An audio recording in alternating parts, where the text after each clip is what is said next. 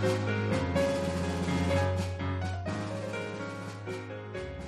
の番組はちょっと偏った知識を持つボードゲームショップの店員がボードゲームについて語ったり語らなかったりするややマニアックな番組です。というわけで、こんにちは、もしくはこんばんは、かぶらぎ T です。えー、お久しぶりになるような気もしますが、今回はゲームマーケット2019春の、まあ、感想兼雑談会みたいな形になっております。えー、喋るのはいつもの僕プラスお二人です。それではお二人どうぞ。ルーシーです。安田記念帰りのすぐるです。安田記念っていうと収録日が特定されるんじゃないんですか？で、えーっと、今回、いつもと同じように、ちょっとバラバラの環境でスカイプ収録をしているんですが、ちょっとすぐるくんの、えーあたりがざわつくのは、場所がいつもと違うからです。そこはちなみにどこですか？えー、っと、末広町です。また、ふわっと。まあちょっと某所のゲームカフェってことですかね。そうですね、今回ゲームカフェの一室をお借りして収録してるんですが、どうしてもあの、屋外ということでノイズの方入ることをご了承ください。はい。そんな感じです。じゃあまあ早速ね、本題に入っていこうってとこなんですけど、はいまあ、ゲームマーケット、今回、そもそも、まあ僕はもちろん参加したんですが、他の二人は参加したんでしょうか、ルーシーさしました。ん。しかもルーシーさん、ちょっと特殊な参加してない、今回。そうですね。あの、ちょっとご縁ありまして、えー、ブースの方で、あの、売り子をさせていただいていました。二日とも？そうそう、二日とも。ちなみに、すぐるくんはあれですか？ずーっと、いつも通り今回参加してたんですか？はい、今回いつも通り一般参加でした。はい。というのを確認し合うぐらい、またしても会っておりません、我々は。え、俺ルーシーさんと会ったよ。まあ、あれだからね、ゲーム売ってて、横をふと見たら、すぐるがいて、でも接客中だから全く会話できずっていう。ちなみに俺1回目は気づかなかったんですけど、2回目はあの、グループ SNE にも黒田さんから直接お聞きしまして、なんか言ったらいた。まあ別に今回に関しては言わないっていうあれでもないんだけど、ボドーレのルーシーとして物を売ってたわけじゃないから別にあだこうだ言うつもりはないよ。そんな感じです。ってことで、はい。まあ別にね、待ち合わせ場所決めたりしてたわけでもないですから、うん。行くの？行く、行く行かない？みたいなのを確認する程度ですよね。我々は。まあ、俺とラブラギピーは入場前の準備の時になんとなく会ってたけど、すぐるは遅かったよね。今起きたっていう連絡が来るの。そうだね。ルーシーさんほどではないが、まあ午前中に着くぐらいの感じで、2日とも行ったね。今回は待機列には並んでない。はい、今回待機列には並んでおらず、外をどこから入るっていうのもわからない状況です。はい。というわけで、今回、まあ最初の話題というか、大きなポイントとして、どっから入ればいいかわかんないということで、会場がね、今までと違うわけですよ。今までは東京ビッグサイトでやってきたんですけど、まあね、オリンピック的ななんだりかんだりの都合で、しばらくの間は、えー場所が変わるということで、えっ、と、場所、何でしたっけ？一応東京ビッグサイトは東京ビッグサイトだけどね。ゆりかもめの東京テレポート駅降りてすぐのところの青み展示場ですね。うん。で、会場が変わって、当初、始まる前は結構なんか、大丈夫なのこの展示場みたいな不安がいっぱい寄せられておりまして、そうだね、コンクリート剥き出しの打ちっぱなしの壁にすげえ風ビュービュー入ってくるしね。で、なんかその前に開催されたコミティアでもちょっと評判が良くなかったとか言われてたんだけど、へ実際のところどうよってとこなんですが、え。え、感想？うん、どうです？まあ、俺個人的な話をすると、まあもう一日中二日間立ちっぱなしっていうのがあったので、辛かったは辛かったんですけど、でもなんか、地面のことはね、普通にビッグサイトの本体の方の展示場もそんなに歩きやすい地面ではないので、まあそこまで変わらなかったかなっていう気がしますけどね。結構あの、気温当日高くなったじゃないですか。なんですけど、正直快適だった。涼しかったよね。そう？まあ俺はそんな印象。まあ、まずあれかな、お客さん目線だとどうだった？会場の、なんていうか、もろもろに関しては特に不満はなく？うーん、今回会場に関して言うなら、前あった目印風船はいはいはいはいはい、あったね。あれに準じているわけじゃないだろうけど、サークルの島の端っこに、いくつって書いてある縦看板というか、吊り下げのれんがあって、すごく便利でした。確かに。あれ、あれあれ、机の横に貼ってあったんですよ。はいはい。今回は各サークルというかその列の端っこに高さ2メートルぐらいのそれが立ててあって、なんか、えー例えば右側は F の何番から何番、左側は違う番号が書いてあるみたいな目印だよね。なんで、逆に一箇所分かると、それがどこなのか現在地が特定しやすい。まあ、カタログがあればの話なんですけど、うんうんうん。まあその辺は確かに、ただでさえ、まあ、イニシャルもね、Y まで行ってブースが激増している中で、この試みは非常に良かったと。はい、とても良かったと思います。あとなんだっけ？えっ、とね、今回ちょっとそういった運営が良かったところだとすると、なんかさ、カタログからさ、地図、カラーの地図を脱ぎ出したものを配られてなかった？現地に。あ、なんか冊子置いてあったね。折りたたみパンフみたいなやつでしょ？前もあったよ。あ、そうなんだ。ただ、いろんなところに置いてあるよなっていう印象があった。前は入り口ぐらいしか配ってなかったけど、中でも置いてあるから、なくしたりしても別に動物園のパンフとかと一緒で、すぐもらえる。だから目についたのか。連絡路、その A と B とだっけ？なんか2箇所ある大きな会場を行き来する際に、その行き来する場所に置いてあったよね。置いてあった。あれね、すごい良かった。よかったですね。で、結局、なんだかんだ会場自体もどうなのとか言われてたんだけど、俺も結構過ごしやすいなぁと思っていて、冷房に関しては、やや効きすぎという声も出るぐらいには涼しかったね。俺は結構汗だくだった。えっ、とね、基本的には、場所によっては、あの、ちょっと武骨な管からめっちゃ冷気通るから、ブースの場所によってすごい寒かったらしい。ただ、なんか全体的にすごく暑いから、冷空調の効き悪いから気をつけた方がいいよみたいな前情報がちらっとあったんだけど、そんな言うほど熱中症気をつけなきゃ暑すぎっていうのは外に比べたらだいぶ楽だったと思う。要はみんな、あの、ボードゲーマー荷物重いの持って歩き回るから汗だくなんですよ。なんか、今回ツイッターで見て面白かったのが、臭い人にそんなにエンカウントしなかったっていうツイートをしてる人がいて。それはどっちなんだろうね。それいろいろ読み取れるから大変だね、そのツイート。会場が変わったことによってそれが違うのか、えー、客層が変わったことによって違うのか、今までそういった言われてた方たちが考え直してきちんと清潔感を保った状態で来てくれたのか、全部でしょまあ確かにそういう面、いろんな側面もあると思うんだけど、俺個人的に思ったのは、ブースの間が広いのか何なのか知らないんだけど、人とぶつかりそうになるっていうことが減ってたような気がする。っていうあ、それかだからはね、うん、そうそう、会場すごい広く取ってくれてたから、割と、その、現場が終わった後に、フォーゲーマーとかいろんなところで、ゲーマーの記事とか感想を出てたりするんで、チラって見ると、あの、ぶつかって通りづらいとか、あの、そういった部分、意味で、大混雑してるような感じが例年よりはしない。ただお客さんが減ったわけじゃないんだけどね。まあだから、あの、匂いを感じるほどの距離感っていうのが減ったということなのでは？それもあるかもね。ただね、そうそう、そういえばね、空調に関してはね、一回だけ空調が止まった時間帯が二日目にあって、それがね、確か、えっ、と、暑かったかも。あれ二日目だったっけな？あの、地震のタイミングですね。ああ、はいはい、ありましたね。だからね、ちょっと大きな地震があったので、その瞬間、しばらく止まってたみたいなことを言ってる人がいましたな。その時、すぐるいた？何時頃？えーとね、あれ確か、アークライトかどっかが発表してた時だから、時間は特定できると思うんだ怪獣オンジアースのタイミングだから、なんか2時とか3時とかそんなもんかけど。でね、コラボのインタビューというか、録音中にすんごい音鳴ってたもんね。そうなんだ。全然わからん。な。えっ、とね、困ったことに、座ってる人はすごい揺れを感じたって言うんだけど、ぶっちゃけね、立って歩いてる人たちはそんなに揺れを感じてない。うん、俺も感じなかった。音だけすごかったけどね。あのー振動、地震の揺れによって、シャッターがすごいうるさかったんだよね。えっ、と、5月25日、15時20分、震度5弱、震源地千葉のこれですね。ああ、じゃれだねやっぱくらいだ。で、あと、まあ、会場を、えっ、とね、駅から近いの楽だね。えー駅から近いのはすごくいいですが、普段の駅と違うこと、あとは 駅降りてすぐの誘導がなかったため、俺は逆方向に5分ほど歩いて気づきました。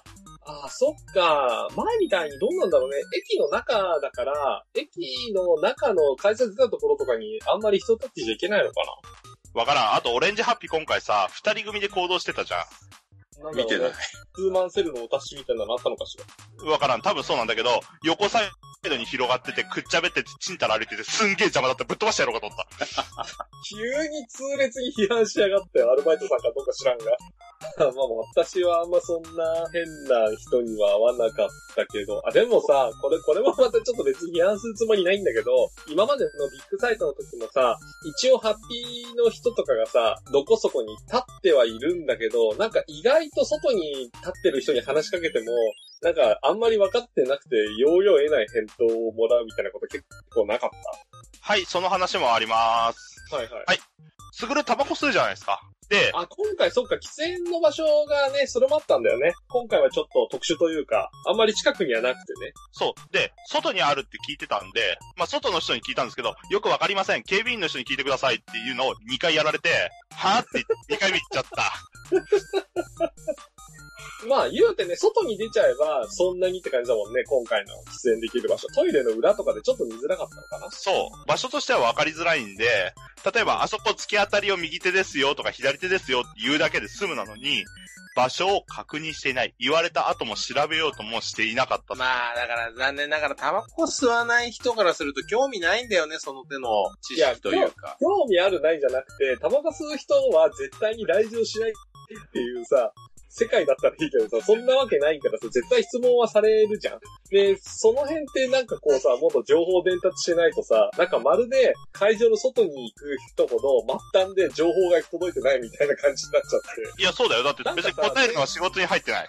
なんかせめてさ、専用の LINE みたいなの作ってもらってさ、あの、会場の喫煙場所はこの辺だったんで、えー聞かれたらこう答えてくださいみたいな伝達が行くとかは欲しかったね。そういう意味だと、電波悪かったって本当？ああ、そうそう。それも言われてたんだよ。電波が悪い説。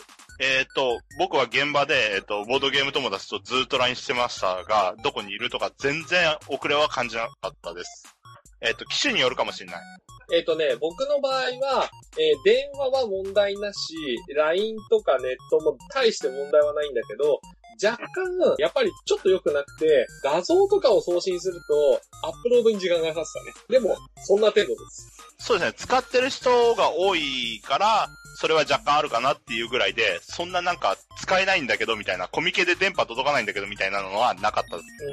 うん。で、一応、えっ、と、なんだっけ、お店側からすると、QR コードとか読み取るような、えっ、と、最近のキャッシュレス決済的なやつで、読み取る画面を表示してね、みたいなのはちょっと大変だったりしたってのは聞いたかな。いわゆる PayPay 決済だっけ？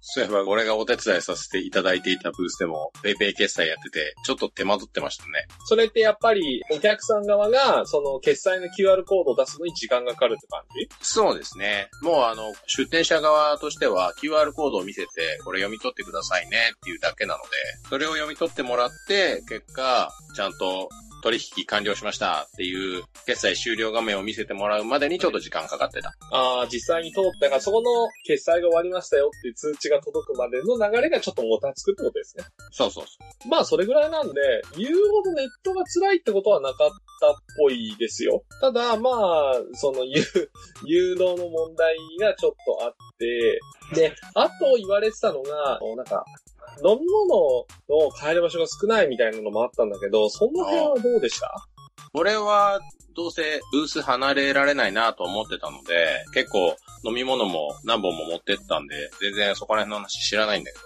そもそも自動販売機ってあったの？テレポート駅から出て、会場行くまでに多分10台以上はあると思う。え駅前に6台とか、で、会場、会場の中が4台ぐらいしか多分多分そんなになくて、会場の中が、その、少ない少ない言われてたんだけど、結局駅から会場の短い間の中に、結構な数自販機はあったので、で、まあ駅の外にすぐニューデイズがあるんで、一応コンビニ化してはそこがある。というか、会場の中っていう印象だからみんな会場の中にないって言うけど、建物じゃないんだよね。外なんだよね。そうそうそうそう。あとね、言うて、あとあれだね、えっ、と、ATM がないとも言われてたんだよね。ー、ああ。それは、同時イベントに出るのに、金持ってきてない奴が悪い。た、多分だけど、一番近いのはその、駅前のニューデイズに、もし ATM があったらそこぐらいか。まあ、ただ、やっぱりビッグサイトはさ、入ってすぐのところに ATM が何個か並んでてね、あそこが空になる空になるっていつも言われるから、まあそこら辺を気にしてる人はいたんだろうね。うん。だから言うて、その、不便かもっていうのは、喫煙場所が分かりにくく会場内にはない。ATM もそんなに数が見当たらないのと、会場の中にはない。うん、まあ、それぐらいかな。うん、空調は問題ないし、まあそ、そもそも駅を間違えやすいっていうのはさておき。で、場所に関しても、実はビッグサイトよりも俺が個人的に好きだったのは、ちょっと歩くと、もうビーナスフォートとダイバーシティがあるとこですね。関係ないじゃん、ゲームは。いや、とは言うけど、あの、ご飯さ、食べるところ、一応中にキッチンカーあったんだけど、ああ。うん、まあ、なんというか結構ね、並ぶところとね、時間のかかるところがはっきりしてるんですよね。そのえ、キッチンカーの店員さんのオペレーションの問題かは知らんけど、列がどこも30人並んでたとしても、食べ物の種類によって全然違うんだよね。提供されるまでの時間が。えっと、それはしょうがないんじゃないの？なんか30分ぐらい並んで、30分も並ばないか。まあ15分とか20分ぐらい並んで、えー、と、あっちの方が列の進み早いとか、なんか、並んでる最中に前の方で〇〇なくなりましたとか言って貼られるのが嫌なんだったら、一層10分ぐらい歩けば、もうダイバーシティビーナスフォードに着くから、そこで飯探すのもありなんじゃないみたいうまい。でうんと、食べ物に関しては、うんえっと、イベントで食べるところがあそこしか会場内はないっていうの分かってるんだから、並んで文句言うのは数値違い。な。うん。まあとはいえ、えー他に食べられるところが近くにあるってのはまあありがたいわね。ビッグサイトもさ、なんか一応中に食べるところあるっちゃあるけど、すんげえ高いレストランな。で、まあそんなに高くないとこもあったし、あ、下のところね。そうそうそう。だから、どっちの方がいいかって言われると別に、どちらの方が良くないってほどでもないぐらいの距離には、えーどちらも食べるところがあるんじゃないかなっていう。で、逆に土日開催なんで、うんと、ビーナスフォードとか、あっちのダイバーシティの方は、それはそれでまた観光客がすっごい人いるから、まあ混雑はしちゃうんだけど、まあその、ゲーム馬にそこまで熱を持っていない人とかは、ついでにその辺寄ったりできるのはいいんじゃないかなっていう。まあ、フジテレビも近いし。あだから、今回、結構客層が、カジュアル層がかなり増えたなっていう印象を俺受けていて、うん。そういう意味で言うと、今まではやっぱり、東京ビッグサイトでやってるってなると、じゃあ、ゲームマーケットを楽しみに東京ビッグサイトに行きましょう。で、周り何もないけどぐらいの人たちが、そのダイバーシティとか行くついでに、ゲームマーやってるんだったら寄ってこうかなっていうのは、で、ビッグサイトからまた電車乗って数駅移動するのはだるいけど、今回はその、結構人によっては、あの、ガンダム好きだから、ダイバーシティの方行けば、巨大なユニコーンガンダムいるし、あと、ダイバーシティの中にガンプラ売ってるお店もあるし、とか、まあそういったオタクコンテンツもちょこちょこありますし、実際俺終わった後にガンダム見に行こうかなと思って行ったら、筋肉マンのショップ入ってて、買い物しようか迷ったよね。買ってないけど。なんか普通におしゃれな感じで、しれっと入ってるでしょ。そうそうそう。T シャツとか売ってると。このサンシャインのやつだったら普段使いできるかなまあ、そんな感じでもあるから、まあ、カジュアルな層には優しかったかもしれない。別にその、ハードなね、ボードゲーマーさんからすれば、あま別にどっちでもいいですって感じの話題ですね。そうですね。だって、飯とか食う時間もったいないし。まあ、ただ逆にあの、うんツイッター、まあ、ツイッターの話で恐縮なんですけど、ツイッター見てたら、あのダイバーシティとかで楽しんでいるリア充たちの目線が痛かったっていう謎のツイートしてる人もいたよね。あー、なるほど。そんな視線にさらされるタイミングある？ないと思うけど。あ、なんていうか、カジュアル層って、グループで組んでて、わーって動くんですよ、見てると。で、オタクが一人で、あの、私有してると、うわーっていう、なんていうか、コンプレックスから生まれる何かがあると思う。俺もあった。なるほど。まあ、言うてね、ビーナスフォート側なんて言うと、ほぼほぼデートスポットですからね。そうですね。あと、アベックのボードゲームは増えたよね。なんで、アベックアベック。じゃあ、言い方を変えよう。つがい。まあ、カップル、恋人同士なのか、まあ、仲のいい男女二人組なのかが、うん。まあ男女二人組のお客さんが多いってことね。まあ、増えたよね。体感として明らかに増えたなって思う。いいや、それはね、あの、ぶっちゃけゲームマーケットに限らず、ボードゲームカフェとか、ボードゲームショップ、そういって業界目線で見ても、非常に増えております。ここ数年で。一時期、一時期、今はちょっとわかんないけど、その、若いカップル事情とかで、結構あんまりお金を使わずに、お互いのどっちか一方の家で、まったり過ごす、おうちデートみたいなのが流行った時期がありまして、はで、はあ。まあ、その、はあって。だから、そういう流れの中で、その、おうちデートってなった時に、まあ、できることの一つとして、割とゲームっていうのもね、あの、数ある選択肢の中の一つとして出てきたのかなっていう感じがするね。あれだろ？ピロトークボードゲームだろ？いや、それは知らんけど、まあいいけど。あのーそういう意味で言うと、今回出店者側で参加させていただいたわけじゃないですか、私。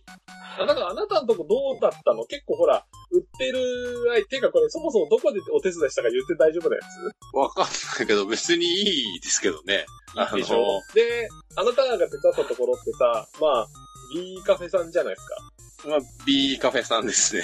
で、えっ、と、看板メニューと、リキュールザゲームって、割と見た目っていうかもうガンガンにおしゃれアイテムの要素が非常に強いんで、割と女性の方でも興味を示すタイプの、うん、ビジュアルですから、どそうですねどうなカップルの方というか女性のお客さんとかって多かったんじゃないですか？あの、実際に来るお客さんは、すごいカップル多いなっていうのは確かに感じまして。うんうん。で、二人男女がいた時に、物を売るっていう話になった時に、どっちの方が食いついてきてるかなっていうので、入り口をちょっと変えるっていうのが、まあそこら辺は結構大変、あの、ありがたいことにというか、非常に売る、売りやすい商品でして、あの、俺からしてみれば。見た目もいいし、中身もいいしっていうものだったんですね、二つのゲームとも。ほう。ただ、強みが両方あったからっていうのは言えるけど、そのどっちを押して売っていくかっていうのを瞬時に判断しなきゃいけないのはちょっと大変だった。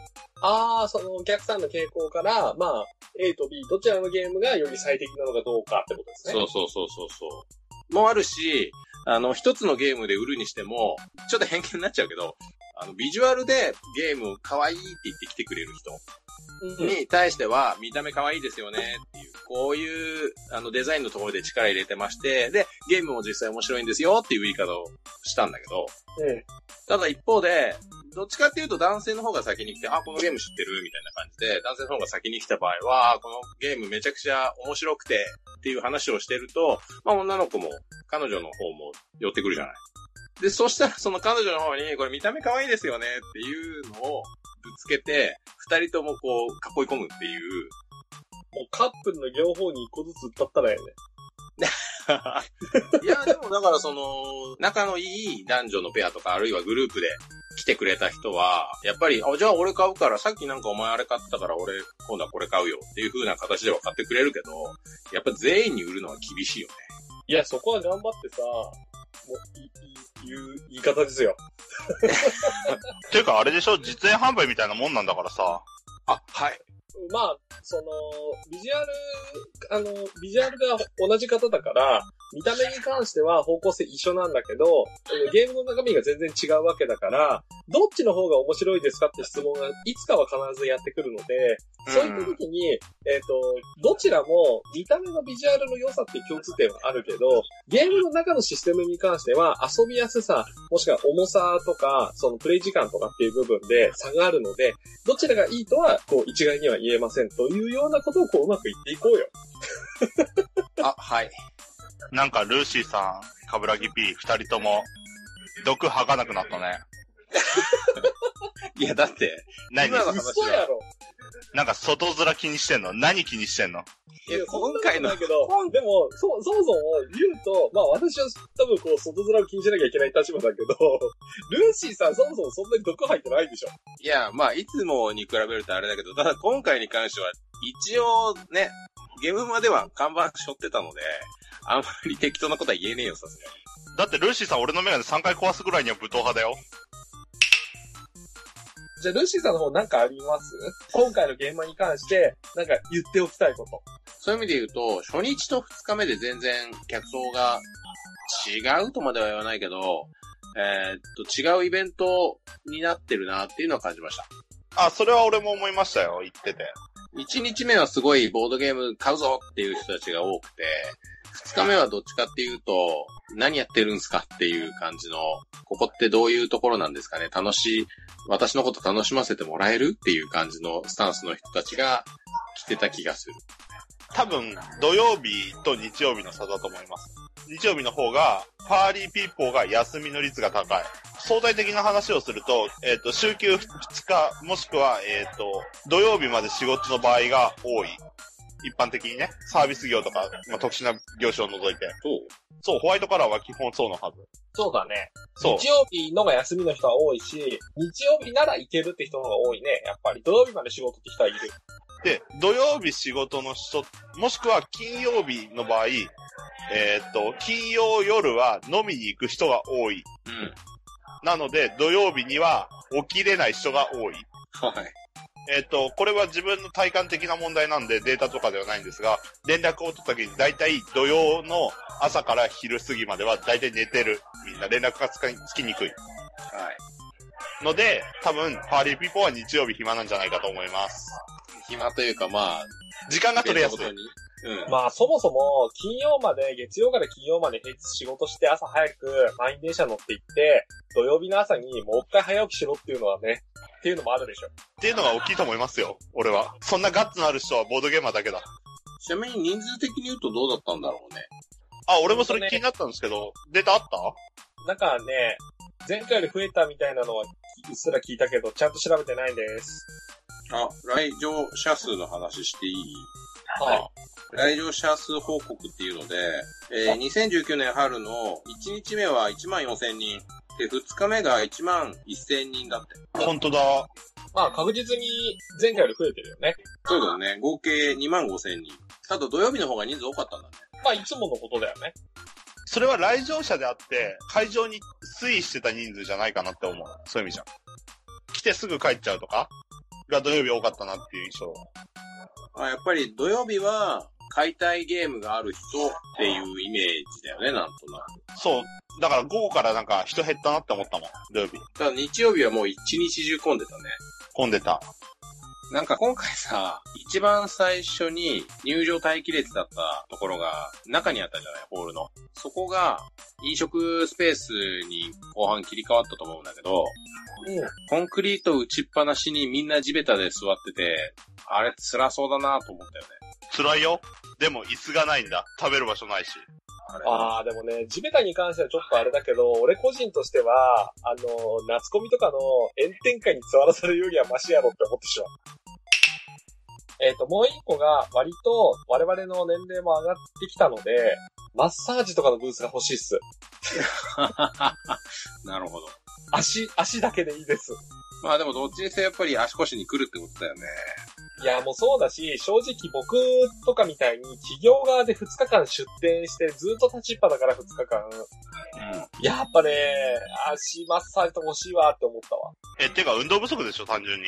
まあ、それもあるけど、そもそも売り手側もさ、やっぱり業界の人とかもさ、どんどんさ、高齢になるじゃん。当たり前だけど。あのね、思ったのはグループ SNE の安田音体が、もう疲れた顔して椅子に座ってんのを見た。だから、やっぱり、それはあの、ブースも人気もさることながら、やっぱり実は海外のお客さん、海外からいろいろ商売をしたくて来てる人とかもいるから、やっぱり安田さんに挨拶をして、うちの商品を日本語まで出しませんかみたいな商談もやっぱ非常に多かったらしくて、例年以上。あでも商談ばっかりで疲れたみたいなのも、やっぱり安田さんおっしゃってたんで、というのも含めると、やっぱりね、うん、そういうちょ、ちょっとね、癒し場所が欲しいです。なるほど。で、今回実は良かった、まあ、これがね、ずるいという声も実はあるんですが、企業側の通路を、えっと A と A と B との連絡路のすぐそばに、企業側の展示連の方に、キックスターターかなのブースが出てて、で、キックスターターって別に何かを売ってるではなくて、キックスターターでボードゲームを実際に商品化した人いますよっていう宣伝の場所なんだけど、そこだけしっかりとした家具を持ち込んで、しっかりとしたパイプ椅子とかじゃない椅子、ソファー、ー、あのーモデルルームみたいなのあったよね。で、きちっと用意して、で、かつ、えっ、と、無料で引き立てのコーヒーを配ってたんで、常に列ができてたんですよ。無料だったんだ、あれ。あ、無料です。で、あそこがね、す、すごい、その、キックスターターの宣伝になったかどうかはさておき、出店側としてはね、非常にいい憩いの場でした。だから言い方悪いけど、喫煙しない人たちからすると、喫煙スペースみたいな、ああいう感じの場所が欲しくなったわけ。もう、年だな。なんかね、ほんと年だなって思う、そういうなんか無駄なことしてるの。いや、マジ俺からしたら喫煙もそれだからね。タバコは必要だよ。じゃあ、リクライニングも必要だよ。じゃあ次何が必要になる？風呂だな。風呂はいらねえよ。もう、な近くにある大江戸温泉行けよ。じゃあマッサージもそうだよ。あんなところで温泉作ったって、だから自衛隊の簡易温泉みたいになるだけやろ。え、でもそれでも必要なんでしょいやそれはいらない。いや、でも足湯って言われたらちょっと心が動く。意味がわかんない。あの、なんだっけ、あれ、プライバシーのさ、ブース前回あったじゃない？あれみたいにのれんの中から獅子落としの音聞こえてくる。で、バスタオルのカブラギ P が出てくるでしょそうそうそうそう。つやついややー、な顔して出楽てくる。で、なんかもうさ、いいよ、酸素バーとか置こうよ。だからまあそういう、ちょっと癒しの場欲しいなって思いました、普通に。いやもうだからこの際、あの、集客に使えるかもしれないよっていうことで。まあ、じゃあまあそんな感じで、会場のことはさておき、